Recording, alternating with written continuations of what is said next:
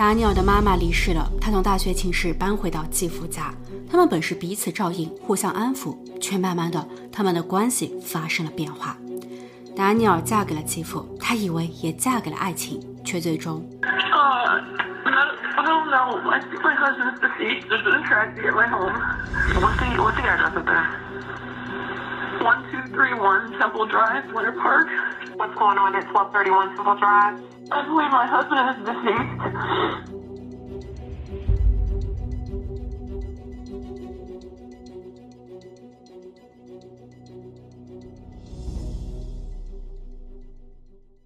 哈喽，大家好，我是妮妮。二零一九年一月十二日，大约早上九点三十分，佛州警署接到了达尼尔的报警电话。达尼尔情绪非常激动，说自己的丈夫没了。警员在接警后立马出警，并安排了救护车。但是当他们抵达时，达尼尔的丈夫已经两头。达尼尔处于发疯的状态，他被送往了精神病院进行评估。在药物的镇定作用和医护人员的安抚中，他慢慢睡下。醒来时，探员坐在了他的床边。达尼尔连抛了三个问题：我的儿女要怎么办？谁来照料他们？我很害怕，但我应该能有个律师吧？我是被捕了吗？还能回次家吗？探员回答说：“等你的心情平复后，你应该先向我们阐明一切。”是的，我愿意。达尼尔不急不慢地说。然后他整理了一下思绪，缓缓道来。达尼尔一九七四年出生，是家中的长女，旗下有五个弟妹。在爸妈离婚后，家被拆成两半，达尼尔和一对弟妹跟着妈妈生活。妈妈凯瑟琳总是说，人不可能总一帆风顺，明天日子的好坏取决于今天的心态和选择。他让达尼尔和弟妹们要开朗、积极向上。达尼尔谨记这一些，并很努力地成长着。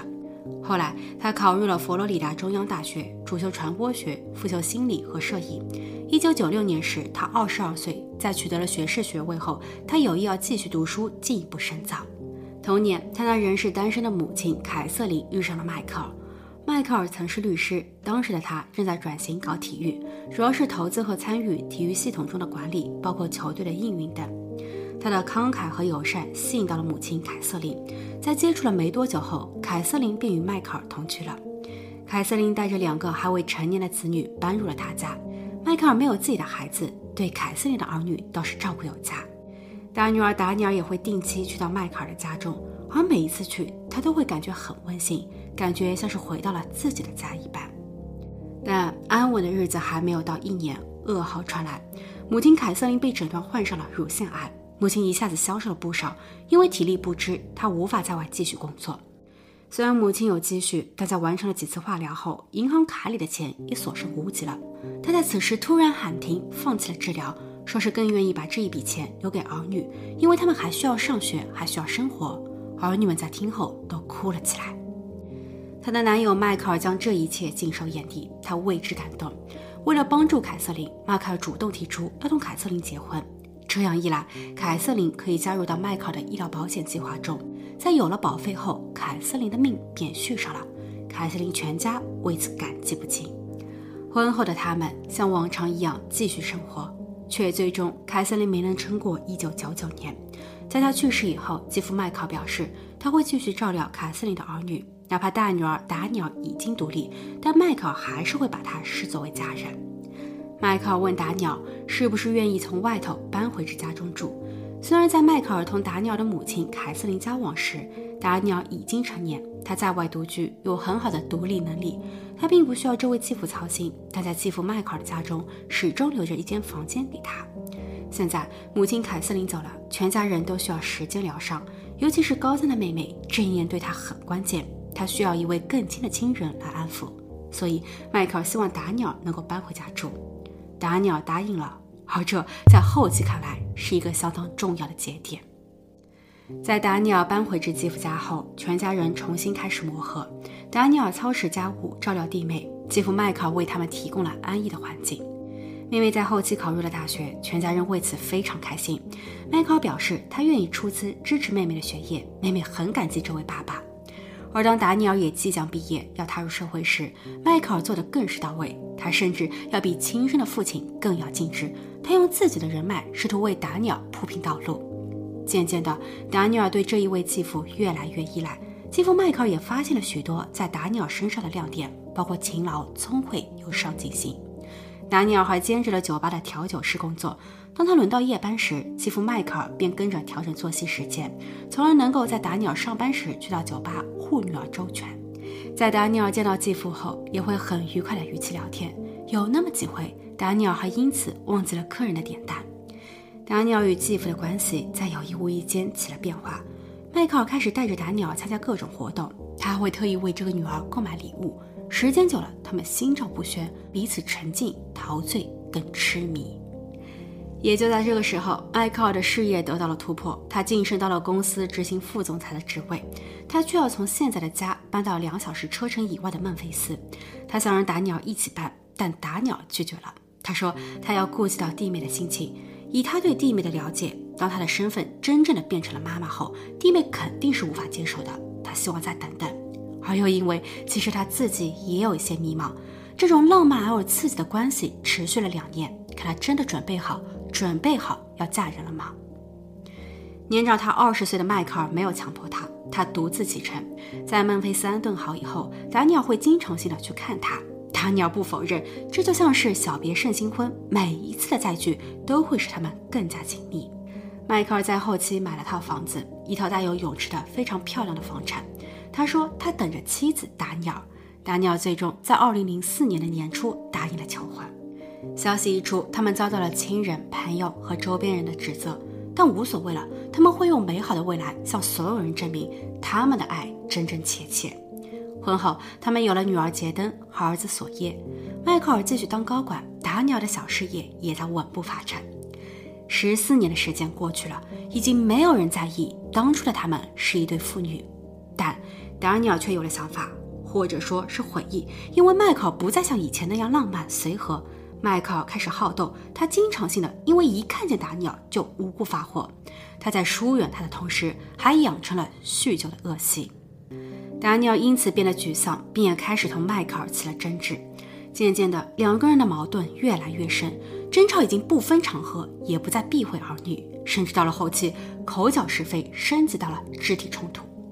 他们多次呼叫警方来解决问题，比如2018年1月26日，警员上门劝架，可情绪激动的达鸟连同警员一起骂。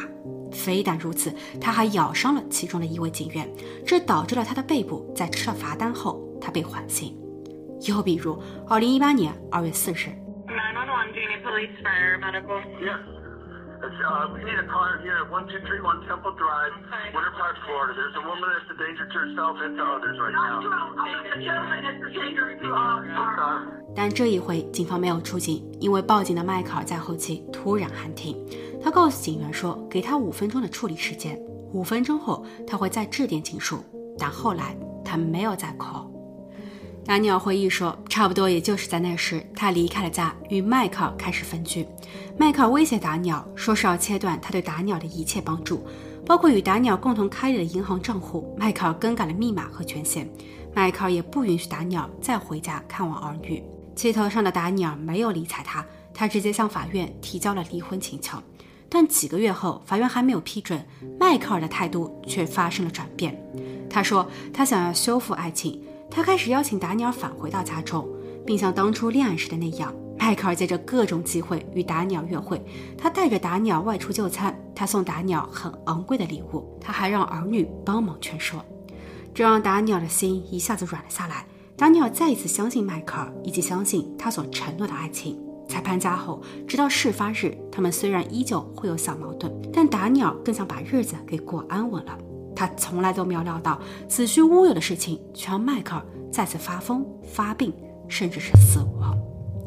此时，躺在病床上的达尼尔流下了眼泪。探员追问：“能说说事发日的具体经过吗？”达尼尔用了三句话简单概述：醉酒的迈克尔在屋子里追赶我，他掐我脖，我开始逃，我躲进了浴室，紧接着迈克尔死了。说完后，达尼尔不再多语，探员听得更是一头雾水。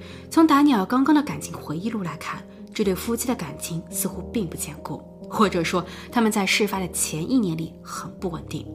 达尼尔提了句，他们依旧会有小矛盾，但矛盾真的小吗？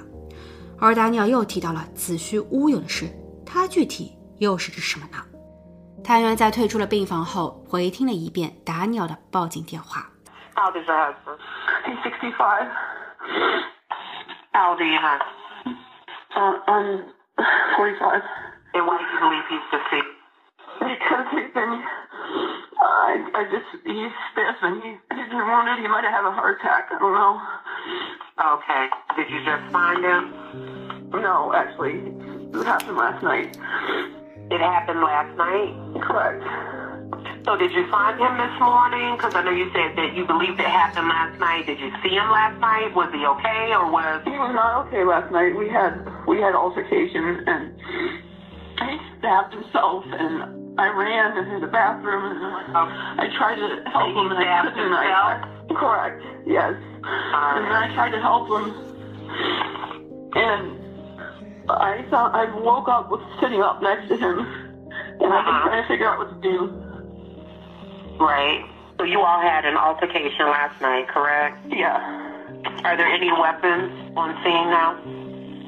Uh, knife. Okay, so Danielle, let me ask you this. So did he stab himself last night Did he pass last night and you just didn't know what to do? Correct. I believe so. Yes. Okay. Were you all drinking? He was. And uh, altercation was the night before too, but I left the house and took my children with me because he was drinking them too. Mm-hmm. Were your kids there last night during this altercation? No, they were not. They were not here, and they're not here now. I know you first said that you thought he had a heart attack. So do you think it was a heart attack or do you think it was due to the stabbing that he passed away? Um, probably the stabbing triggered it, I guess. I don't know. It's a shoulder wound. You say it's a shoulder wound? Right. 所以，六十五岁的迈克尔很有可能在报警的前一夜已经出事。四十五岁的妻子达鸟却没有第一时间报警。迈克尔的肩部受了伤，但达鸟在报警时，他对他的伤势描述的极少。他有意暗示了迈克尔可能有心脏疾病。那么真相呢？现场的警员带回了这么条信息，他们说，当他们抵达时，很明显迈克尔已经离世多时，现场有一股漂白剂的味道，不难发现这里已经被打扫过。并且，即便已经打扫过了，却还是遍地的血迹。用来清洁的毛巾等被堆放在了楼梯的过道拐角处。是的，达尼尔看起来有些疯癫，却更难想象，疯癫的他还可以在警员抵达前，或者说是在他报警前，有意识的搞清洁卫生工作。法医实验室很快也给出了结论：迈克尔的致命原因是胸前的伤。那一下他被扎得很深，若是五到六分钟内没有采取急救措施，就会丧命。那么那一下谁干的？为什么达尼尔压根就没有提到他？达尼尔一直强调说，丈夫迈克尔喝过酒且喝醉了。现场的警员也确实发现，在迈克尔家的厨房垃圾桶内有八个空瓶，其中的一些瓶子还是高浓度的白酒，所以给了他致命一击的是迈克尔他自己了。但是迈克尔的朋友却质疑说，迈克尔不喜欢喝白酒。迈克尔曾告诉过该位朋友说，在这个家中，达尼尔相对强势，比较野。在迈克尔与他的多次冲突中，都是达尼尔先行动手。迈克尔还曾半开玩笑地说，他不得不把家中的刀藏起来。藏刀，这是一个极度不安的信号。探员申请再一次对现场进行勘查。此时的达尼尔已经返回到家中进行调养，迈克尔的葬礼也已经举行。达尼尔出席了葬礼，并发表了追思感言。悼词中，他说：“迈克是他最好朋友，却只字不提他们的爱情。”当搜查令下达时，达尼尔的态度一开始很配合，他为探员打开家门，没有迟疑。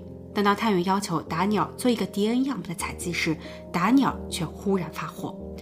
他说他不喜欢探员在这儿，还嗤笑说 DNA 的采样就是个笑话，因为在这个家中到处都有自己的 DNA。迈克出事以后，他还给他做过 CPR，所以这样的 DNA 取样有意义吗？然后差不多大约是一周以后，达尼尔被正式逮捕。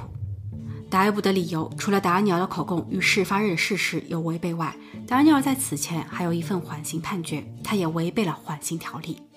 在审讯室里，探员不断的给他施压，他陆陆续续的又说了一些，包括在事发的前一个月，迈克尔强迫与他上床，其行为粗鲁，包括了边做爱边打骂。达尼尔晕了过去，当他醒来时，他躺在了迈克尔的大腿上。迈克尔在忏悔后带他外出就餐，他以为噩梦就此结束。等到了夜里，迈克尔却又开始发神经。迈克尔还一直在服用睾酮激素，当他的实际表现力远不达他的预期和征服欲时，迈克尔就会很沮丧、很愤怒，然后他大口大口的喝酒，这让达鸟非常害怕，因为接下去达鸟根本就叫不醒，也无法挣脱开这位重约两百五十磅的男人压在他身上折磨他。